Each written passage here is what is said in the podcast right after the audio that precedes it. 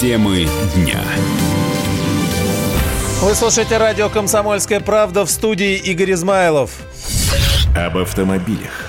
Минпромторг предлагает э, повысить налог. Ну, в этот раз транспортный налог. Ну, почему про, про него стоит забыть? Речь идет, э, по мнению э, и предложению Минпромторга, о старых автомобилях. Вот они говорят, есть экологические классы, например, Евро-3 и ниже. И они воздух портят. Надо обложить их налогом. Ну, как-то так, если кратко. Таких, количество таких машин в стране превышает 3 миллиона. И каждый день они наносят непоправимый ущерб экологии и здоровью граждан, говорят в ведомстве начитавшись Греты Тунберг. Предполагают, что повышение налога повысит привлекательность новых транспортных средств, ну, если на них деньги. В этом э, усомнился, усомнились много кто, но и вот, в частности, руководитель Федерации автовладельцев России Сергей Канаев. С одной стороны, они говорят о том, что старые автомобили – это автомобили не экологичные, соответственно, на них нужно э, повышать налог, и в данном случае э, они ссылаются на международный опыт. Все так. Только вопрос в социально-экономической ситуации в стране. То есть у нас в стране люди, к сожалению, ездят на старых э, автомобилях не из-за того, что они не покупают новые, а из-за того, что у них просто не позволяют финансовые возможности это сделать. Поэтому как только будет принято такое решение, я думаю, это приведет к очень серьезному социальному возмущению. Такие решения должны быть очень взвешенными и разумными, потому что в противном случае усилия государства на поддержку бедных слоев населения населения оборачивается повышением транспортного налога для как раз той группы населения, у которой экономическая ситуация очень сложная.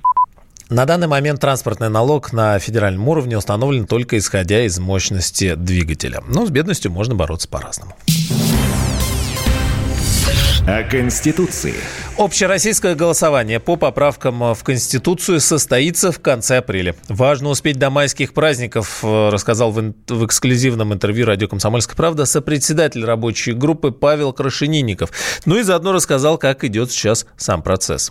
Нам надо, конечно же, пройти процедуру второго чтения. Она у нас уже на носу. 10 марта уже будем рассматривать. Мы 2 марта прекращаем принятие поправок. И, соответственно, мы будем их анализировать, смотреть, э, какие принимаем, какие не принимаем. У нас будет вот такой небольшой недельный срок для подготовки ко второму чтению. Ну и, собственно, мы сейчас, когда поступившие поправки оформляем, мы же тоже готовимся. А после второго чтения, как вы знаете, еще и будет и третье. После третьего Совет Федерации, а потом общероссийский общероссийское голосование, оно самое главное. Почему? Потому что если граждане скажут «да», значит, конституционный процесс мы, ну, в общем-то, завершаем, да? Ранее Минфин сообщил, сколько денег выделит на голосование по Конституции. По подсчетам ведомства сумма составит почти 15 миллиардов рублей. Мужчины рассказали о самых необычных подарках на 23 февраля. Опрос проводил сервис по поиску работы Superjob.ru. Это не какая-нибудь там вам бритва. Глава пресс-службы Денис Новоселов поделился результатами исследования. Автомобиль, велосипед, парашют, портрет – музыкальный инструмент, золото, медаль, палатка, бочка бензина, календарь с фото, стихотворение, улыбка, весы, глобус, гараж, сигара и фляжка. Выяснилось, что удивить мужчин не так уж и сложно. Самым необычным из подарков на День защитника Отечества 13% опрошенных называют носки. 3% мужчин получали в подарок на 23 февраля цветы и различные комнатные растения. В числе наиболее популярных оригинальных презентов респонденты называли домашних питомцев, игрушки, оружие, парфюм, сладости и секс по 2% опрошенных. 19% ответили, что не получали необычных подарков на 23 февраля.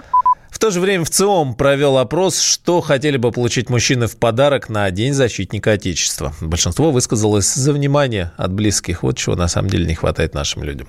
Второе и третье место поделили автомобиль. Сразу так, от внимания к автомобилю. И путевка на отдых. В свою очередь, более трети женщин готовят в подарок любимым хороший, вкусный праздничный ужин. О технологиях. Наши сограждане стали чаще жаловаться, но не вообще, а на то, что смартфоны мерзкие их подслушивают. Якобы устройство анализирует разговоры, после чего предлагает тематическую рекламу. Гады. Корреспонденты комсомолки решили это проверить. Специально говорили рядом с гаджетами ключевыми фразами. Вот о том, что из этого вышло, интересно действительно. Расскажет моя коллега Александра Кочнева. Эксперимент проводили около недели. Конечно, гаджеты ловили не каждый разговор, но из 10 бесед явно услышали несколько. К примеру, когда заговорили о собаках, специально в присутствии нескольких смартфонов. Названиями пород сыпали минуты 2-3. И тут шок. Почти сразу в Инстаграме одной из коллег появилась реклама товаров для собак. Еще один тест. Утром говорим о том, что не прочь бы съесть манго и обсуждаем, где его купить. Уже почти забыли об эксперименте, но ближе к вечеру Инстаграм посоветовал эксклюзивные коктейли из тропических фруктов. Были запросы, которые смартфоны просто-напросто проигнорировали. К примеру, как мы не бились, так и не узнали, где раздобыть зимой свежих раков, почему у нас самая дешевая черепица и есть в природе сгущенка без сахара. Как отметил эксперт по кибербезопасности Андрей Масолович, сегодня каждый смартфон, планшет или ноутбук – это шпион.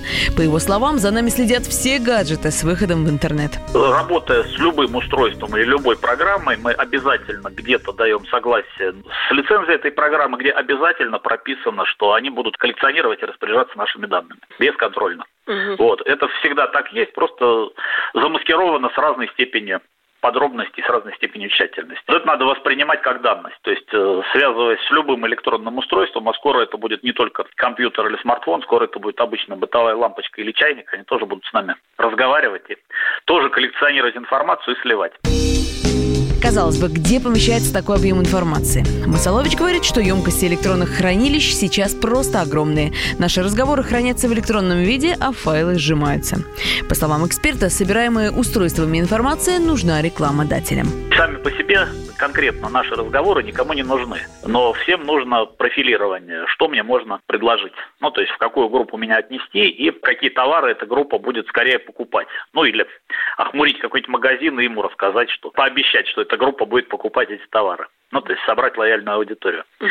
Вот, а поскольку здесь крутятся основные деньги, то используются все механизмы, весь спектр вот сверху донизу. Вот, и, соответственно, прослушка наших телефонов, э, ну и вообще фиксация нашего трафика, вот это самый простой и прямой способ, поскольку технически все проблемы решены. Если отказаться от смартфона в пользу кнопочного телефона, он, конечно, не будет вас прослушивать. Можно даже заклеить камеры и микрофоны на смартфонах. Но шпионы могут быть и в других местах. В телевизоре, фитнес-браслете, планшете. Пользователям устройств остается только одно – не обращать внимания на постоянную рекламу. Если вас не очень напрягает таргет, можно жить спокойно, без паранойи и мысли о том, что за вами шпионят из каждого утюга. Александра Кочнева, Светлана Валиулина, Радио «Комсомольская правда». Ну а после выпуска новостей в 16 часов здесь, как и всегда, военное ревю. Настоящие полковники Михаил Тимошенко, Виктор Бронец сегодня обсудят, обсудят, будет ли российская армия воевать с турецкой в Сирии. Политика.